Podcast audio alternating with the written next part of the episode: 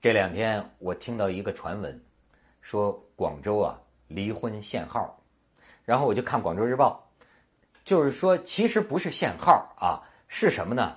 最近离婚的人太多了，他这个人手不够，处理不过来，所以你都得预约。你像是广州的天河区啊，这个离婚你得排到一个月以后；海珠区呢也得排到半个月以后。有时候夫妻俩呢，一个在这个区，一个在海珠区，一个在天河区，就找哎，你那儿排的时间短点为什么会出现这种情况？我才知道啊，你到这个呃处理离婚的这个算民政部门吧，你到他们那个工作人员呃那儿跟你聊聊，你才发现，嗨，什么事儿都有他的这个这个时间点儿。你说，比如说，他说为什么高峰啊？这个一个星期内，你知道哪天是高峰？礼拜一是高峰。为什么呢？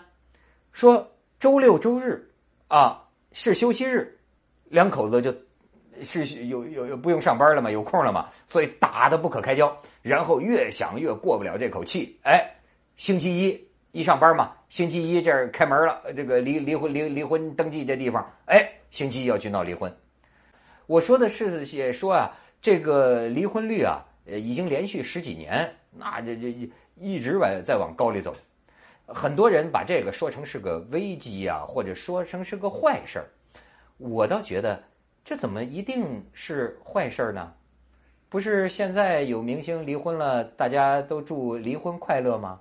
真的，有的时候应该祝大家离婚快乐，因为肯定是过不下去了嘛。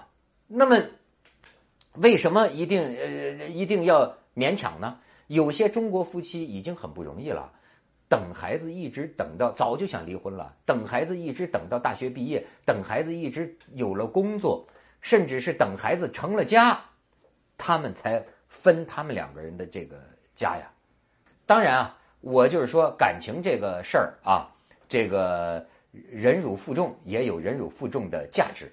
你比如说，这话都可以两头说。你比如说，这个民政局这个处理离婚那个地方工作人员，他就说了，他说啊。呃，虽然说我们是因为人手不足啊，所以这个导致你要排期。他说，但是我看我我看呢，这也是好事儿。为什么？因为我们处理的很多，一看你就是冲动的离婚。哎，你稍稍让他第二天来啊，他就不离了。他很多时候就是周末夫妻俩打了这么一架，尤其是现在的这个八零后啊什么的，他年轻啊，吵了一架，第二天就要离，这完全是浪费我们功夫。过不了几天他又来结，他又来复婚，对吧？所以。就说这个，这个有的时候时间稍微长一点有句成语叫“事缓则圆”。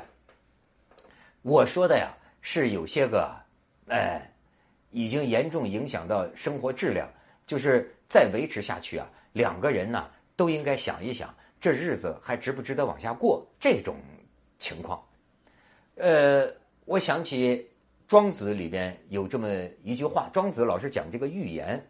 这个很适合送给啊某一些个夫妻，就是咱们通常说啊，这个夫妻俩呀白头偕老那种温暖，那种哎这个共共同同甘共苦的那种感觉，我们经常说一个成语叫什么呀？相濡以沫，这是一个褒义词啊，这是一个美好的词儿，夫妻俩感情相濡以沫。可是你知道，在这个这个成语啊，出自庄子的这句这这这段话，在这段话里，这个词儿其实我认为是相对贬义的，是为什么呢？你看，我把完整这个故事讲给你听。庄子说：“泉和鱼相遇处于路，相须以失，相濡以沫，不若相忘于江湖。”什么意思啊？就是说啊，这个这个这个水池子里的水啊。这个泉泉里边的水啊，干了，全河了，没没水了，就这么一一碗小泥汤了啊！就你就看这两条鱼啊，好感人呐，相须以湿啊，就是互相间把这个嘴里的这个湿气啊，还仅存着。鱼没了水活不了了，可是没水了，鱼就把这点湿气吹到对方的嘴里，这个相濡以沫。就互相啊，把自己的唾沫吐到对方嘴里，让对方维持生命啊，把最后这点唾沫互相这个交换，吐到对方嘴里。你说这个感动，感动的都恶心了。但是庄子的气度是什么？不若相，就是还不如啊，咱们相忘于江湖。